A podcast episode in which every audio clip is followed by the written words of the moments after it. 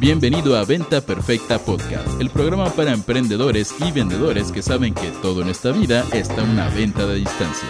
Y ahora con ustedes, su anfitrión, coach en venta, CEO de Mass Academy y amante de las quesadillas, los chilaquiles y todo tipo de comida mexicana engordadora, Cris Ursúa.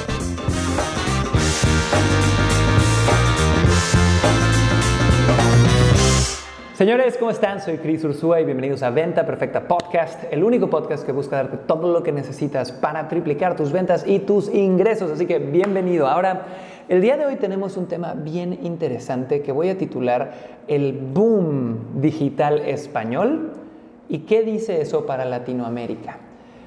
Y si vendes cualquier cosa en Internet o en algún momento te has querido meter al, mundo digital, si sigues a un influencer español, si sigues a un influencer latino de negocios, lo que sea, pon mucha atención porque esto te va a dar, era más este podcast, dure lo que dure, te va a dar educación que a mí me tomó cinco años entender. Entonces te explico un poquito lo que ha pasado.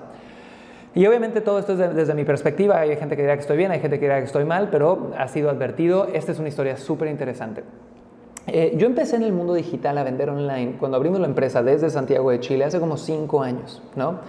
Y en el mercado latino hace cinco años, en realidad ya había grandes emprendedores, no muchos, pero ya había grandes, grandes amigos como eh, Luis Eduardo Barón, como Gus Sevilla, eh, como Álvaro Mendoza, estaban haciendo buenos lanzamientos, había lanzamientos de 600 mil dólares con, no sé, 100 mil dólares de inversión, de 500 mil dólares, eh, por ahí tuvimos al rockstar de Genuk, un súper amigo, haciendo unos súper lanzamientos en aquel entonces, ¿va?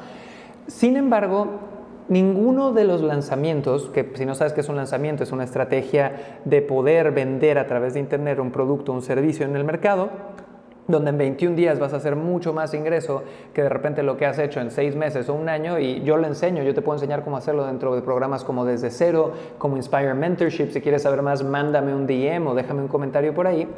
Pero ya había grandes emprendedores en Latinoamérica en Internet hace 5 años, ya había buenos productos, buenas ofertas, pero nunca se llegó a un benchmark que era bien interesante, que era la meta del millón de dólares, hacer un millón de dólares en el lanzamiento. Y yo lo intenté, señores. Yo empecé, era gran meta, yo estaba súper motivado, a mí me encanta hacer cosas más grandes y moverme, y por mucho tiempo intenté la meta del millón de dólares, la meta del millón de dólares, y no se me daba. Y yo tenía muy buena oferta, muy buena estrategia, muy buen equipo, y no se daba. Y adelántale un poquito, unos tres años, y de repente aparece en España el primer emprendedor que dice, ¡boom! Lo logré. Un lanzamiento de un millón de euros. ¿Ok? ¿Y esto qué hace? De inmediato, todos los latinos que llevamos años queriendo hacerlo, lograrlo, decimos, chin, ¿somos idiotas o qué está pasando? Porque ¿cómo lo pueden haber hecho eso? Y de hecho la persona que logró este primer lanzamiento eh, veía sus métricas y tenía 3.000 followers en Facebook. Entonces tú decías, ¿cómo, ¿cómo va a ser esto posible? ¿no? Si tenemos más influencia, tenemos más ruido. Y para mí, señores, eh, yo tuve tres meses de depresión y confusión total, porque no entendía cuál era la diferencia. ¿Y qué hice? Como buen nerd me puse a estudiar. Estudié los lanzamientos del millón eh, de euros que habían dicho que se había hecho.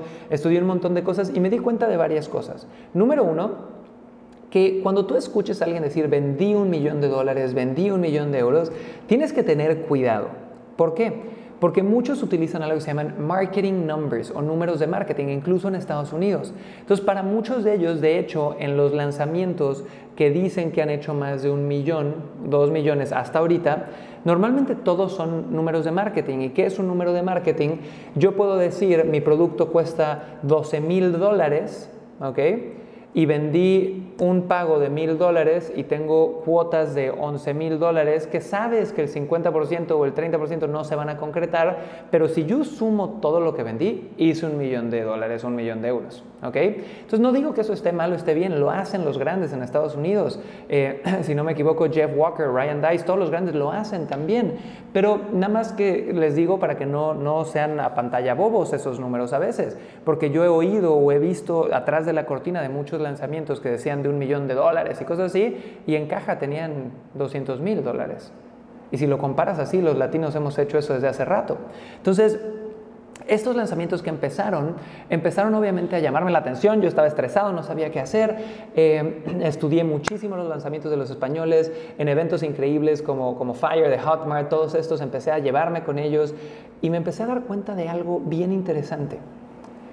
A nivel técnico, los grandes lanzamientos de España no hacen nada diferente que los grandes lanzamientos latinos.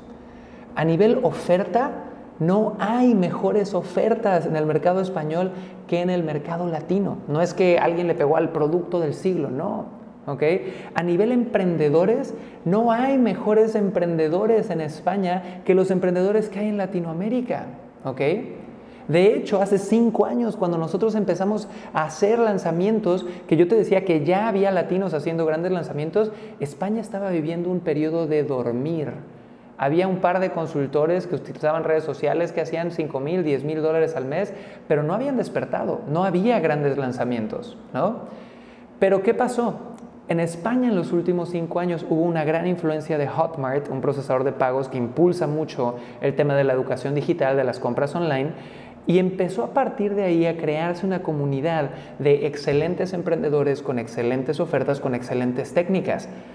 Pero ¿qué pasó? Faltó un cuarto elemento que es mi conclusión de todo este podcast y lo que nos falta en Latinoamérica. Un mercado con un nivel de conciencia preparado. Porque señores, he visto todos los grandes lanzamientos de España, he hablado con los dueños y por más que te digan que sí le meten plata a Latinoamérica, normalmente el 80% de sus ventas son con España y el 20-30% son con latinos, ¿no?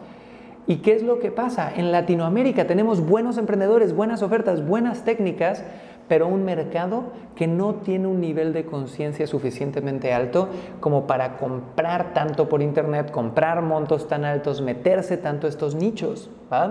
Si tú hoy por hoy ves a nivel Latinoamérica los lanzamientos más grandes que hay, hay alguien por ahí que dijo que hizo un millón de dólares, que está muy discutido, ¿no? Fuera de eso hay gente que está vendiendo, pero hay lanzamientos de 300 mil, 500 mil, 600 mil dólares. Nadie, en mi opinión, ha rebasado esa meta con métricas que yo haya podido ver sólidas, ¿no?